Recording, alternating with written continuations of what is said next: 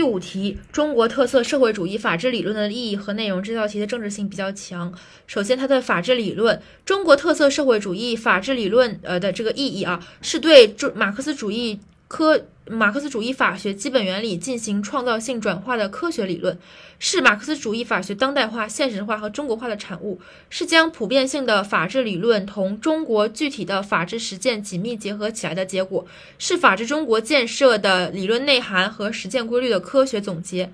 首先强调的是对马克思主义法学基本原理的创造性转化，然后强调马克思主义法学当代化、现实化、中国化，然后是。与中国具体的法律法治实践相结合，最后是理论内涵和实践规律的科学总结。然后它的内容呢有以下的这九个点。